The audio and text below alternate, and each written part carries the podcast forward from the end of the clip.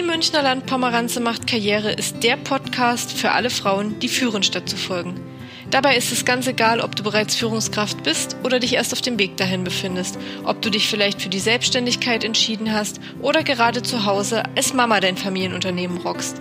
Führung fängt bei dir selbst an.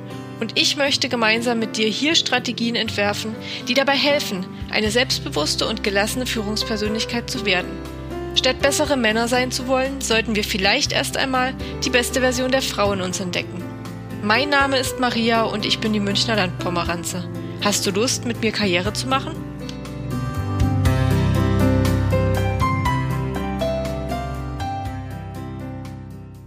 Herzlich willkommen zur vierten Episode von Die Münchner Landpomeranze macht Karriere.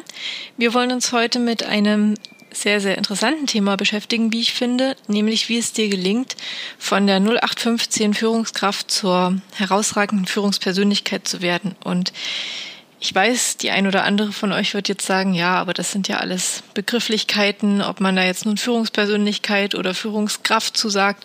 Am Ende ist das doch alles das Gleiche. Ich bin aber der Meinung, da ist schon ein sehr großer Unterschied, nämlich dass man nicht nur die Fähigkeit hat, die rein formale Fähigkeit und die fachliche Kompetenz, ein Team zu leiten, sondern dass man auch in der Lage ist, seine Persönlichkeit derart einzubringen, dass daraus eine gewinnbringende Situation für beide Seiten, nämlich für dich selbst und auch für dein Team wird, dass du dann in der Lage bist, dein Team zu motivieren und ein positives Arbeitsklima zu schaffen, anstatt vielleicht einfach nur deine deine Zeit dort auf der Arbeit abzusitzen und ähm, einem Gewinn hinterher zu rennen, aber zu merken, okay, mein Team war jetzt auch schon mal motivierter und ich weiß eigentlich gar nicht so richtig, woran das eigentlich liegt, dass sich das verändert hat. Aber jetzt schauen wir erstmal darauf, was ist eigentlich eine Führungskraft? Wikipedia sagt per Definition, unter Führungskraft versteht man Personen, die in einem Unternehmen mit Aufgaben der Personalführung betraut sind. Die Führungskraft im materiellen Sinn formuliert Ziele, erkennt Probleme, plant, entscheidet, setzt Entscheidungen durch und prüft die Auswirkungen, organisiert und kontrolliert. Unter Führung im engeren Sinn versteht man die Personalführung oder auch Mitarbeiterführung durch Beeinflussung der Mitarbeiter, wobei sie sich an Zielen und Interaktionen orientiert. Das finde ich schon mal ähm, ganz schön zusammengefasst, dass nämlich eine Führungskraft Mitarbeiter beeinflusst, um gewisse Ziele herbeizuführen. Und ähm, der Unterschied von einer Führungskraft zu einer Führungspersönlichkeit ist tatsächlich, wie erfolgreich es gelingt, dies zu tun. Und wir wollen uns heute fünf Tipps zuwenden, wie du in Zukunft ein motiviertes Team hast und ähm, wie es dir gelingen wird, dein Team zu den gesetzten Zielen ähm, nicht nur zu bringen, sondern das Ganze auch mit einem guten Betriebsklima zu machen und ohne deine eigenen Wertevorstellungen dabei aufgeben zu müssen. Wir kennen sie ja alle, die Führungskräfte, die zwar ein Team leiten, aber keinen wirklichen Mehrwert generieren. Weder sind sie in der Lage, die ihnen anvertrauten Mitarbeiter richtig zu motivieren, noch die angestrebten Ziele gemeinsam zu erreichen. Woran könnte das liegen? Das Ziel eines jeden Unternehmens ist es ja, Gewinne zu generieren. Und das natürlich am besten so wirtschaftlich als möglich. Die Mitarbeiter sind das Mittel, um dies zu erreichen. Und umso wichtiger ist es für jede Führungskraft und für jeden Unternehmer zu verstehen, dass ein Mitarbeiter das wichtigste Instrument ist, was ein Unternehmen besitzt. Und umso fataler ist es, dass viele Führungskräfte den Druck, Gewinne zu schreiben, zu Lasten eines kollegialen Miteinanders gehen lassen. Für den Mitarbeiter kann das Arbeiten dann auch eine wirkliche Qual werden, also dass man dann schon morgens mit Bauchschmerzen in die Arbeit geht. Und die Führungskraft ist ebenfalls alles andere als glücklich.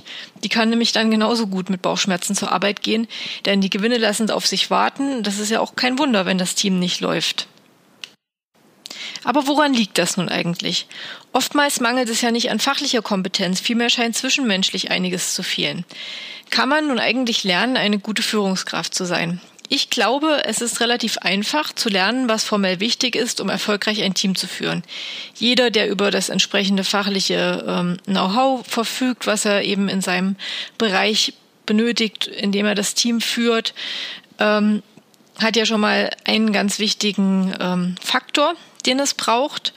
Und ähm, das, das nächste, also wie man ein Team führt, wie Personalführung geht, wie Führung generell äh, funktioniert, wie man Ziele formuliert, wie man Fragen und wie man Probleme analysiert.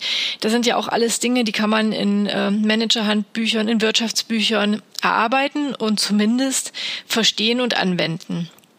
Also das zu lernen, diese Handgriffe zu lernen, da bin ich der Meinung, das kann jeder. Eine charismatische, motivierende Führungspersönlichkeit zu sein, also nicht nur eine Führungskraft, bedeutet aber vor allem, dass man sich selber sehr gut kennt und dass man bereit ist, sein Ego so weit zurückzuschrauben, wie es erforderlich ist und seine Persönlichkeit hingegen wieder so weit einzubringen, dass die Mitarbeiter eine charismatische, vertrauenswürdige und vor allem motivierte Vorgesetzte wahrnehmen. Das klingt ganz schön kompliziert, das ist mir schon klar. Wir wollen uns das, jetzt, an fünf einfachen Tipps mal genauer anschauen. Und ich glaube, dass es dann auch dir gelingt, die ganz einfach umzusetzen. Mit diesen fünf Tipps hast du dann ähm, ein wichtiges Instrument oder dein wichtigstes Instrument eigentlich zur Mitarbeitermotivation gewonnen. Denn eine Führungspersönlichkeit überzeugt eben neben fachlicher Kompetenz vor allem durch Empathie, durch das wohldosierte Einbringen der eigenen charakterlichen Gegebenheiten, durch Durchsetzungsfähigkeit und die Gabe, Entscheidungen auch dann zu treffen, wenn es besonders unangenehm ist. Und ich glaube, das kennen wir alle. Ähm, wir kennen so Führungskräfte oder so Chefs, die sich ein bisschen scheuen davor, Entscheidungen zu treffen. Und das ist ein ganz unangenehmes Gefühl. Das ist für die Mitarbeiter ein unangenehmes Gefühl, denn ähm, es ist immer wichtig, eine Entscheidung zu treffen und nichts ist schlimmer, als wenn man nicht weiß, woran man ist. Ähm, und für den Chef ist es auch keine, keine sehr positive ähm, ja, Situation, weil eine Führungskraft muss in der Lage sein, Entscheidungen zu treffen, und zwar immer. Und vielleicht auch falsche Entscheidungen zu treffen und auf die Nase zu fallen. Aber Entscheidungen zu treffen und sich da nicht rauszunehmen, das ist wirklich ganz, ganz wichtig. Denn wir wissen ja alle, wann macht es eigentlich Spaß, zur Arbeit zu gehen. Das ist dann, wenn wir genau wissen, was zu tun ist, wenn wir genau wissen, was uns erwartet und ähm, wenn auch das Betriebsklima mitspielt. Aber wie kannst du jetzt nun also erreichen, dass du eine wirkliche Führungspersönlichkeit bist. Da schauen wir uns doch direkt jetzt mal den ersten Tipp an. Mein Tipp Nummer eins ist, Motivation funktioniert nicht mit dem Gießkannenprinzip. Und Motivation ist überhaupt der Schlüsselfaktor zu Erfolg im Team und zu Erfolg im Unternehmen. Sowohl, dass man selbst motiviert ist, als auch, dass man in der Lage ist, andere Menschen zu motivieren. Eine Führungskraft, die das nicht besitzt, diese Fähigkeit, die ist keine Führungskraft. Aber was heißt jetzt eigentlich, Motivation funktioniert nicht mit dem Gießkannenprinzip? Ich meine damit, statt ein 0815 Belohnungssystem ähm, zu kreieren, weiß eine wirklich kompetente Führungspersönlichkeit, was jeden Einzelnen im Team motiviert. Das verlangt soziale Fähigkeit, Interesse am Menschen hinter dem Mitarbeiter und es bedeutet Arbeit. Denn zur Beförderung einfach ein paar Euro mehr rauszuholen, ist bedeutend einfacher. Also, was ist zu tun? Ich kann nur jedem, jeder Führungskraft raten, ähm, lieber darauf zu bauen, die, Pers die Mitarbeiter persönlich zu motivieren. Wenn man zum Beispiel weiß, da ist eine, eine Mama, die sich wirklich mit ihrem Zeitmanagement in einem Hamsterrad befindet und die schon so lange darauf wartet, freitags im Homeoffice zu arbeiten. Für die ist das das Größte, wenn man ihr das endlich zugesteht. Und das wird die motivieren und die wird bessere Leistung bringen. Und wenn man dann einen Poser hat, wo man weiß, für den zählt wirklich nur Titel, Titel, Titel. Ja, dann kreiert man halt irgendwie eine neue Position und ähm, druckt dem eine Visitenkarte und dann ist der motiviert und hat eine stolz geschwellte Brust und das läuft wieder. Und der alleinerziehende Papa, der bekommt eben seine 300 Euro netto mehr, weil das ist das Einzige, was für ihn wirklich zählt, dass er sein Kind gut ernähren kann und dass er nicht jeden Euro umdrehen muss dass er dann auch irgendwie ein bisschen was davon hat, dass er so hart arbeitet, dass äh, er nicht am Existenzminimum irgendwo rumschraubt, wie es ja trotzdem oft so ist, wenn man äh, in Vollzeit arbeitet. Und das ist irgendwie das, was ich viel, also viel motivierender finde, als jedem das Gleiche zuzugestehen oder jedem eben ähm, ja die gleiche Belohnung auszuschütten. Und wenn man sich das einfach selber auch ein bisschen vorstellt, kann man das absolut gut nachvollziehen. Denn ich glaube, da muss man jetzt nicht unbedingt psychologisch wahnsinnig begabt zu sein, um zu verstehen, dass es nichts ähm, Schöneres gibt oder kein schöneres Gefühl gibt, als wenn einen das Gegenüber wirklich wahrnimmt. Und zwar wahrnimmt mit seinen eigenen ganz persönlichen ähm, Belangen, die man hat und nicht einfach sagt, okay, bei uns ist das halt USO, nächste Gehaltsstufe, 200 Euro oder 300 Euro netto mehr, sondern dass man darauf eingeht, was eigentlich genau diesem Mitarbeiter fehlt oder dass man ihm halt jetzt endlich seine teure Weiterbildung bezahlt, seinen Fachwirt oder seinen ähm, sein Sommelier oder was auch immer er möchte, weil er das verdient hat und weil das aber auch nicht nur einen Mehrwert für das Unternehmen bringt, sondern es dafür sorgt, dass, das, dass der Mitarbeiter sich wahnsinnig gewertschätzt fühlt und zwar mehr, als es jeder Euro auf dem Konto tun kann, wenn das eben das ist, was er sich so lange wünscht. Und das erfordert natürlich von der Führungskraft sehr viel Einfühlungsvermögen. Das erfordert natürlich auch ein gewisses Maß an Arbeit, denn man muss sich auch merken, was den Mitarbeiter wichtig ist und was ihn vielleicht bemüht. Und das heißt auch, dass man das ein oder andere persönliche Gespräch bereits mit dieser Person geführt haben muss. Aber das ist der erste und ein sehr, sehr wichtiger Schritt für ein sehr motiviertes Team. Kommen wir zu Tipp Nummer zwei. Eine Führungspersönlichkeit stellt Mitarbeiter ein, die besser sind als sie selbst. Das klingt erstmal simpel, ist aber tatsächlich eine extreme Ego-Herausforderung. Denn jemanden einzustellen, der vielleicht mehr drauf hat als man selbst, ist nicht unbedingt immer ja, eine positive Selbstreflexion. Aber es ist natürlich gewinnbringend für das Unternehmen und auch für das Team, ähm, jemanden zu haben, der die Fähigkeiten um ein Vielfaches vielleicht übertrifft, die man selber hat. Und ich will da auch gar nicht irgendwas beschönigen. Ich selber ähm, war mal in einer Situation, dass ich ähm, eine Restaurantleitung einstellen sollte und hatte da eine, wie ich finde, sehr geeignete Kandidatin, die nicht nur über eine wahnsinnig hohe soziale Kompetenz verfügt hat, sondern auch über eine sehr, sehr hohe fachliche Kompetenz. Die hatte nämlich bereits ihren Sommelier gemacht. Die hatte einige Stationen ähm, schon hinter sich im In- und Ausland. Die hat in großen Häusern gearbeitet. Also die war wirklich prädestiniert für den Job. Und ähm, ich habe mir das aber so hingedreht, dass ich glaubte, dass sie vielleicht in unserem ihr mittelständischen Unternehmen vielleicht unterfordert ist, weil sie vor allen Dingen in großen Hotels gearbeitet hat. Und ähm, da war ich dann schon im Begriff, die Absage zu schreiben und bin durch irgendein, wie das immer so auf der Arbeit ist, durch irgendwas abgelenkt worden, habe diese E-Mail nicht zu Ende geschrieben und ähm, habe dann das auch an dem Tag nicht mehr gemacht und bin dann nach Hause gefahren am Abend und habe dann eigentlich so drüber nachgedacht, wie schwachsinnig das eigentlich gerade ist und warum ich das eigentlich tue und bin dann zu dieser sehr unschönen Erkenntnis gekommen, dass ich ähm, ja einfach Angst davor hatte, dass diese Frau weit kompetenter ist als ich, dass sie fachlich mehr drauf hat, denn ähm, ich habe in der Gastronomie ungelernt angefangen. Ich war eine ungelernte Kellnerin und habe mich durch meine anderen ähm, ja, Kompetenzen eben zur Führungskraft hochgearbeitet. Ich war jetzt vielleicht nicht die Fachfrau, was Weinverkaufen betrifft und auch nicht die Fachfrau, was die Gastronomie an sich betrifft, aber ich war halt sehr fit im analytischen und in Führungskompetenzen und habe es dadurch geschafft, relativ schnell ähm, in höhere Führungspositionen aufzusteigen. Aber es änderte nichts daran, dass ich eben ähm, was die Gastronomie betrifft, ungelernt war. Und es waren Punkt, der an mir selber gekratzt hat und an meinem eigenen Ego irgendwo gekratzt hat. Und sich das einzugestehen war nicht angenehm. Aber ich habe die Dame dann am nächsten Tag angerufen und ihr zugesagt und es war auch eine sehr, sehr gute Entscheidung. Sie hat dem Unternehmen sehr gut getan und wir haben uns gegenseitig auch sehr gut getan und es ist eine sehr schöne Teamdynamik entstanden und ähm, sich das einzugestehen ist gar nicht so schlimm, auch wenn es unangenehm ist, dass man da vielleicht ähm, aus Ego-Gründen gehandelt hat. Aber es ist wichtig zu verstehen, dass eine wirklich gute Führungskraft sich nicht dafür scheut, Menschen einzustellen, die weit besser sind als sie selbst, weil eine gute Führungskraft auch weiß, was sie kann, aber auch weiß, was sie nicht kann. Und es ist nicht immer ein Affront gegen einen selbst, wenn da jemand ist, der vielleicht irgendwas besser kann.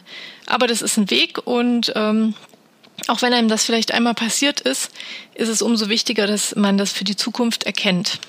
Kommen wir tatsächlich schon zu Tipp Nummer drei. Und das ist ein klares Wertesystem ist eine Selbstverständlichkeit. Wir kennen das alle oder wir kennen den Spruch alle, nach oben kriechen, nach unten treten. Das ist definitiv ein Maßstab, der auf dem moralischen Index der Führungspersönlichkeit steht. Etwas, was absolut nicht in Frage kommt.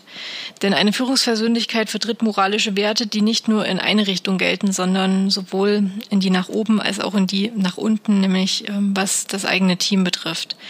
Und ähm, es ist auch so, dass ein, eine Führungspersönlichkeit, die ein klares Wertesystem lebt, das für jeden sichtbar macht. Also das, das muss sie gar nicht mal unbedingt verbal tun und immer proklamentieren, ich mag Ehrlichkeit, sondern der Mitarbeiter spürt das und merkt das, weil nichts ist schlimmer für einen Mitarbeiter, als nicht zu wissen, wie der Vorgesetzte morgen wieder reagiert. Weil man schon in die Arbeit geht und hofft, naja, hoffentlich kriege ich jetzt nicht den Anschiss meines Lebens dafür, dass ich jetzt ähm, ja gestern mein Projekt nicht beendet habe, weil mein Chef ist leider eher so ein heute so, morgen so Typ und Launen ähm, machen ihn generell unberechenbar und auch habe ich noch nicht so richtig verstanden, worauf er jetzt Wert legt oder worauf sie jetzt Wert legt, weil ähm, das ist irgendwie immer anders und das ist wirklich was sehr, sehr Schlimmes und was sehr, sehr unangenehm ist, wenn ein Mitarbeiter so ein Gefühl hat. Und ähm, es ist hingegen sehr einfach, sich zu überlegen, welche Werte sind mir eigentlich wichtig,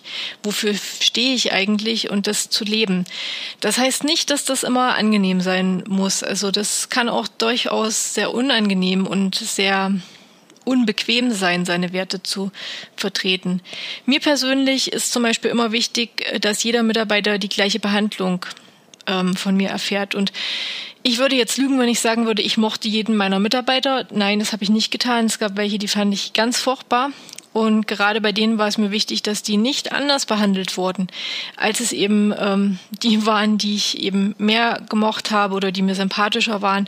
Und auch wenn das jetzt wie eine Selbstverständlichkeit klingt, das ist überhaupt nicht selbstverständlich, denn der Mensch ist nun mal ein soziales Wesen und ist davon abhängig, ähm, Entscheidungen auch zu treffen, die, die ihm irgendwie unterbewusst vorgegeben werden. Und deshalb war es mir immer sehr wichtig zu hinterfragen, warum ich etwas tue, damit am Ende nicht so eine moralische ja, Ungleichheit rauskam. Und mir war es auch immer wichtig, ähm, dass ich konsequent war. Also in der Gastronomie ist es so, so Usus, dass man ja auch einfach mal was trinkt und auch mal während der Arbeitszeit trinkt. Und es war für mich ein absolutes No-Go. Und zwar immer und in allen Betrieben, weil ich einfach der Meinung bin, es wird ja wohl möglich sein, eine Schicht durchzuarbeiten. Das habe ich schließlich als Kellnerin über Jahre auch getan, ohne Alkohol zu trinken. Und für mich war das ein Abmahnungsgrund. Und das war es aber auch ähm, ja bei der Mitarbeiterin, die ähm, nicht nur meine Mitarbeiterin war, sondern meine Freundin, weil die müsste es erst recht noch wissen, dass mir das wichtig ist und dass das einfach ein Wert ist, den ich lebe. Und überhaupt ist sie einfach genau in dem gleichen Wertesystem und äh, in, dem, in dem gleichen äh, Maßstab zu setzen wie alle anderen auch. Und da habe ich auch nie Ausnahmen gemacht. Und auch wenn das hart klingt, ist das aber etwas, woran sich äh, die Teammitglieder und die Mitarbeiter festhalten können, weil sie wissen, was für eine Aktion kann ich machen und wie ist die Reaktion darauf? Und nicht, ich weiß jetzt gar nicht, wie jetzt wieder die Reaktion ist. Die ist heute mal so und heute mal so. Also die eine wurde rausgeschmissen, weil sie getrunken hat und die nächste, da war es, ach naja gut, es war ja nur ein Glas. Und das ist ähm, etwas, was Unsicherheit schafft und das ist nicht gut. Und ähm, nicht immer ist es aber angenehm, Werte zu vertreten und ähm, zu sagen, dass man vielleicht auch das Mitarbeiterwohl als was ganz, ganz Elementares für das Unternehmen sieht. Und nicht immer ist es ja auch so, dass Führungskraft äh, sein gleich bedeutet, dass über einem niemand mehr kommt. Und ich hatte da mal ein ähm, für mich sehr einprägsames Erlebnis. Und ähm, ich denke da auch gar nicht so besonders gerne dran, weil das für mich auch eine ja, eine sehr negative Erfahrung war, obwohl ich selber gar nicht davon betroffen war. Und zwar sollte ich ähm, die Kündigung aussprechen. Das, also wir reden jetzt nicht über Formalitäten, rechtlich war das schon alles ähm, absolut einwandfrei. Ich sollte jedenfalls die Kündigung ähm, gegenüber einer Dame aussprechen, die eine unheilbare Nervenkrankheit hatte und ähm, die in den letzten Zügen ihrer Probezeit lag und ja, die die eben nicht bestanden hat. Und mein Chef hat mir auch ganz klar kommuniziert, dass das ähm, für ihn eben ein Faktor auch ist und auch, dass sie jetzt nicht so die Leistung erbringt, die er sich wünscht und er findet, dass sie weit hinter allen anderen zurücksteht und ich habe das anders gesehen, weil ich diese Person für eine unglaublich fähige und vor allen Dingen für eine unglaublich starke Person gehalten habe. Denn wenn man sich mal vorstellt, dass man Kellnern geht, obwohl man ähm, also multiple Sklerose hatte sie hat, dann ist das schon Wahnsinn. Und natürlich, ähm, das war ganz am Anfang die Erkrankung, ähm, wird sie diesen Job nicht auf ewig weitermachen können, das ist klar. Aber zumindest für den Moment wäre es gegangen. Aber was viel wichtiger war, ich hatte ähm, sehr wohl Verwendung in einer anderen Position für sie und hätte sie gerne woanders gesehen. Mein Chef hingegen hat gesagt, das ähm, kommt für ihn nicht in Frage und sie ist auch ein großes Risiko, was ähm, Krankheit betrifft und er möchte das einfach nicht. Und ich habe dann lange überlegt, ob ich ihm dann einfach sage, okay, dann ähm, sprechen Sie mal die Kündigung aus, weil ich vertrete das nicht, aber das wäre falsch gewesen und zwar in zweierlei Hinsicht, denn bei der Mitarbeiterin, die in allererster Linie im letzten halben Jahr oder fast halben Jahr fast nur Umgang mit mir hatte oder Kontakt mit mir hatte und den über mir stehenden Chef äh, kaum gesehen hat und auch keinen Bezug hat, wäre das ähm, noch ein weiterer Schlag zur Kündigung ins Gesicht gewesen. Und noch dazu hat man auch unangenehme Dinge durchzuziehen und ich habe leider in der ganzen Zeit sehr viele Kündigungen ausgesprochen.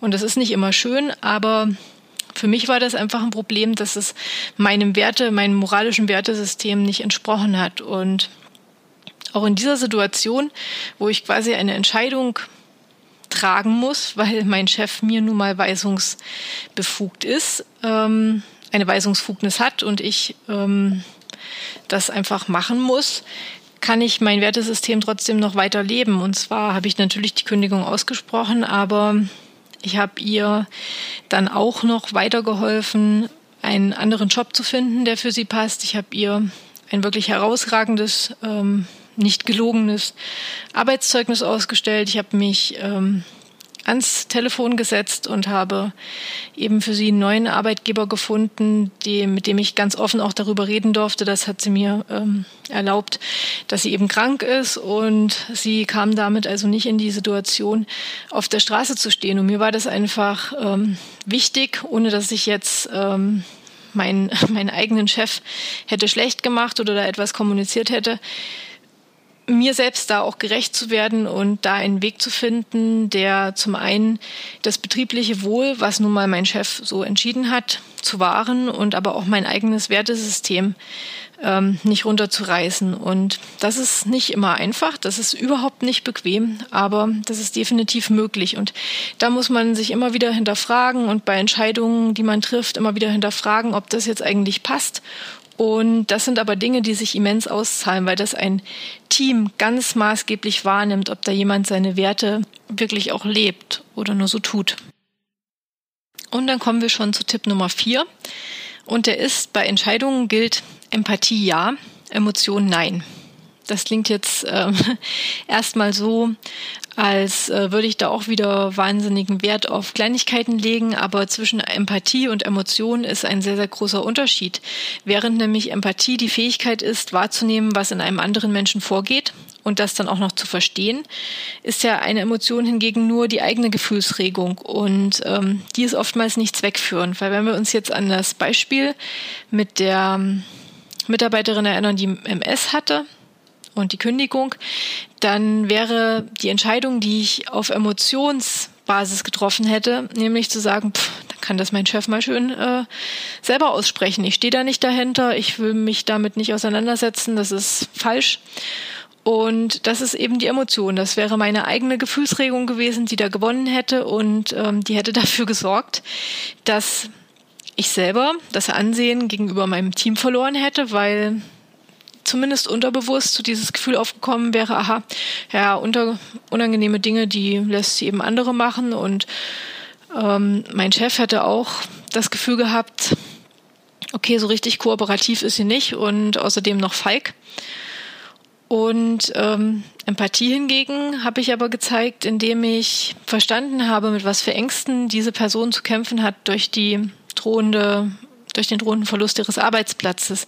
Ich habe das ähm, verstanden, ich habe es wahrgenommen, was in ihr vorgeht und ähm, habe dann auch versucht, entsprechend zu handeln. Und nicht nur in so einer Situation, sondern auch in ganz banalen Situationen ist es wichtig, mit Empathie zu handeln. Wenn ich nämlich zum Beispiel sehe, dass ein Mitarbeiter kontinuierlich schlechte Leistungen erbringt und ich das ähm, realisiere und dann im Gespräch erfahre, ja, der hat jetzt halt einen zehn Jahre alten Golden Retriever, der jetzt wahrscheinlich in naher Zukunft stirbt. Und deshalb ist er jetzt schon die ganze letzte Woche und ähm, wahrscheinlich auch die nächste Woche zu nichts zu gebrauchen, dann ist es empathisch zu verstehen, wie der sich fühlt, dass der traurig ist, dass für ihn wahrscheinlich ein Familienmitglied ähm, im Begriff ist zu sterben. Und ähm, emotional hingegen wäre es zu sagen, ja, ach Gott, ich hatte auch mal einen Hund und ähm, ihn dann freizustellen, weil das, das wäre ähm, wenig zielführend. Zielführend wäre es, eine, eine Zwischenlösung zu finden, die ähm, empathisch ist, zu sagen, okay, ähm, wir machen jetzt vielleicht den Deal, dass sie jetzt in den nächsten Wochen, bis, bis das eben passiert, mehr oder weniger in Gleitzeit arbeiten, dass sie vielleicht mal früher nach Hause gehen, dass sie vielleicht auch zu Hause anrufen können und an dem Tag, wenn es dann so ist, vielleicht äh, zu Hause bleiben können, je nachdem, was eben auch vereinbar, zu vereinbaren ist mit der Arbeit. Und das, das wäre eben empathisch und emotional wäre, vielleicht da zu extrem drauf zu reagieren, ihn vielleicht ganz freizustellen oder, wenn man Tiere hasst, zu sagen, ja, pff, was interessiert mich, dass ihr Köter da jetzt am Verrecken ist? Ja, das ist jetzt hier eine Arbeit und die erfüllen sie und das ist mir egal, ist ja nur ein Tier. Das wäre auch eine Emotion, eine negative Emotion. Und ähm, ich muss ja nicht immer alles nachvollziehen können. Ich muss ja nicht mal einen Hund mögen oder selber ein Tier haben. Aber ich muss als gute Führungspersönlichkeit eben über Empathie verfügen und mir vorstellen können, wie der andere fühlt und was in dem anderen vorgeht und was das auch für Konsequenzen für meinen, für meinen eigenen Betrieb hat, was der jetzt fühlt und was der durchmacht. Und deshalb ist es immer wichtig, die Empathie entscheiden zu lassen und nicht die Emotion. Und dann haben wir es fast geschafft. Wir sind nämlich schon bei Tipp Nummer 5. Und Tipp Nummer 5 ist genau zuhören. Denn wir selber können uns sehr, sehr verbessern als Führungskraft, wenn wir unseren Mitarbeitern zuhören. Denn oftmals ist Kritik ja irgendwie so ein bisschen versteckt in Genörgel oder wir nehmen das so leise über den Flurfunk wahr. Und natürlich es muss einem vollkommen klar sein, als Führungskraft ist man nicht dafür da, von allen gemocht zu werden. Und als Führungskraft trifft man eben auch Entscheidungen, die vielleicht nicht immer populär sind. Aber es nutzt, also es ist immer sinnvoll, mal zuzuhören, was jetzt eigentlich die Essenz von dem Genörgel ist oder die Essenz ähm, von der Lästerei ist, ob da ein bisschen wahrer, ja, kleiner wahrer Funke dran ist. Und wenn man Jahresgespräche führt oder Mitarbeitergespräche, dann habe ich die immer dazu genutzt, mir selbst Feedback auch einzufordern und zu fragen, was haben Sie denn jetzt im letzten Jahr an mir vermisst oder wo haben Sie sich vielleicht auch alleine gelassen von mir oder wo denken Sie, dass ich Defizite habe. Es ist unglaublich bereichernd für den eigenen Führungsstil zu hören, was die Mitarbeiter wahrnehmen, denn das sind ja im Grunde genommen die Adressaten meiner Führung. Und wenn das, was ich ihnen versuche, zu vermitteln und ähm, wie ich versuche, sie zu steuern, nicht funktioniert, weil ich vielleicht die, die falschen Instrumente dafür wähle, dann ist es sinnvoll, diesen Menschen zuzuhören und ähm, sein eigenes Ego da mal hinten anzustellen und da vielleicht auch unangenehme Wahrheiten zu erfahren. Aber das ist nicht nur wichtig und bringt einem wahnsinnig viel, sondern es macht auch nahbar und es gibt dem Mitarbeiter das Gefühl, mitreden zu dürfen. Es gibt auch dem Mitarbeiter ein sehr wertschätzendes Gefühl und es nimmt auch oft so ein bisschen den Druck raus, wenn sich da vielleicht was ja, was aufbaut oder vielleicht eine negative Emotion aufbaut, dann ist eine offene Gesprächskultur etwas, was wahnsinnig schnell entspannen kann und was auch sehr schnell eine kippende Situation retten kann. Und deshalb kann ich generell nur raten, immer gut zuzuhören und auch leise Töne zu vernehmen und zu merken, wenn ein Betriebsklima im Begriff ist zu kippen. Und es ist ganz wichtig für eine Führungspersönlichkeit zu wissen, wer die Menschen sind im Team, die den Ton angeben und ähm, die maßgeblich dafür, ja, da sind, dass etwas kippt oder dass etwas wieder positiv ist. Und wir werden uns in einer der nächsten Folgen auch nochmal ähm, damit auseinandersetzen, was es so alles für giftige Typen auf dem Arbeits, ähm, am Arbeitsplatz gibt, weil wir kennen ja alle so diese Dauernörkler und Energievampire und eine gute Führungskraft weiß genau, wer der Poser ist, wer der Blender ist, wer der Energievampir ist und weiß auch, an welcher Stellschraube er zu drehen hat. Und das ist eben wichtig, zuzuhören, auch auf die Dinge, die vielleicht nicht laut ausgesprochen werden. Und dann sind wir tatsächlich für heute auch schon durch und äh, haben die vierte Episode von Die Münchner Landpomeranze macht Karriere jetzt hinter uns liegen. Und ich kann auch nur jetzt wieder sagen, dass ich mich freuen würde, wenn du mich auf dem Blog besuchst, die münchnerlandpomeranze.de, Münchner mit UE, oder vielleicht auf Instagram mit mir in Kontakt trittst, die unterstrich Münchner unterstrich Landpomeranze, Münchner auch hier wieder mit UE. Und auch wenn es natürlich ähm, wir gelernt haben, dass Eigenlob stinkt und dass man auch am besten keine Eigenwerbung machen soll, muss ich am Ende immer darauf hinweisen, dass es ganz wichtig ist, ähm, dass ihr mich auf iTunes bewertet und am besten eine Bewertung, die nicht nur aus den Sternchendrücken besteht, sondern auch, dass ihr ein paar Worte da lasst, denn der Algorithmus von Apple ist wirklich absolut unbarmherzig und auch wenn ich das alles gerne mache und auch alles kostenlos mache, ist natürlich das Sinn oder das Ziel auch eine möglichst große Zielgruppe damit zu erreichen und das gelingt leider nur, wenn man bei Apple auch entsprechend gut gelistet ist. Und deshalb hoffe ich natürlich und vertraue ich auch darauf, dass ihr mich fleißig bewertet und mich fleißig abonniert auf iTunes und freue mich aber jetzt schon wieder auf die nächste Episode von Die Münchner Landpomeranze macht Karriere.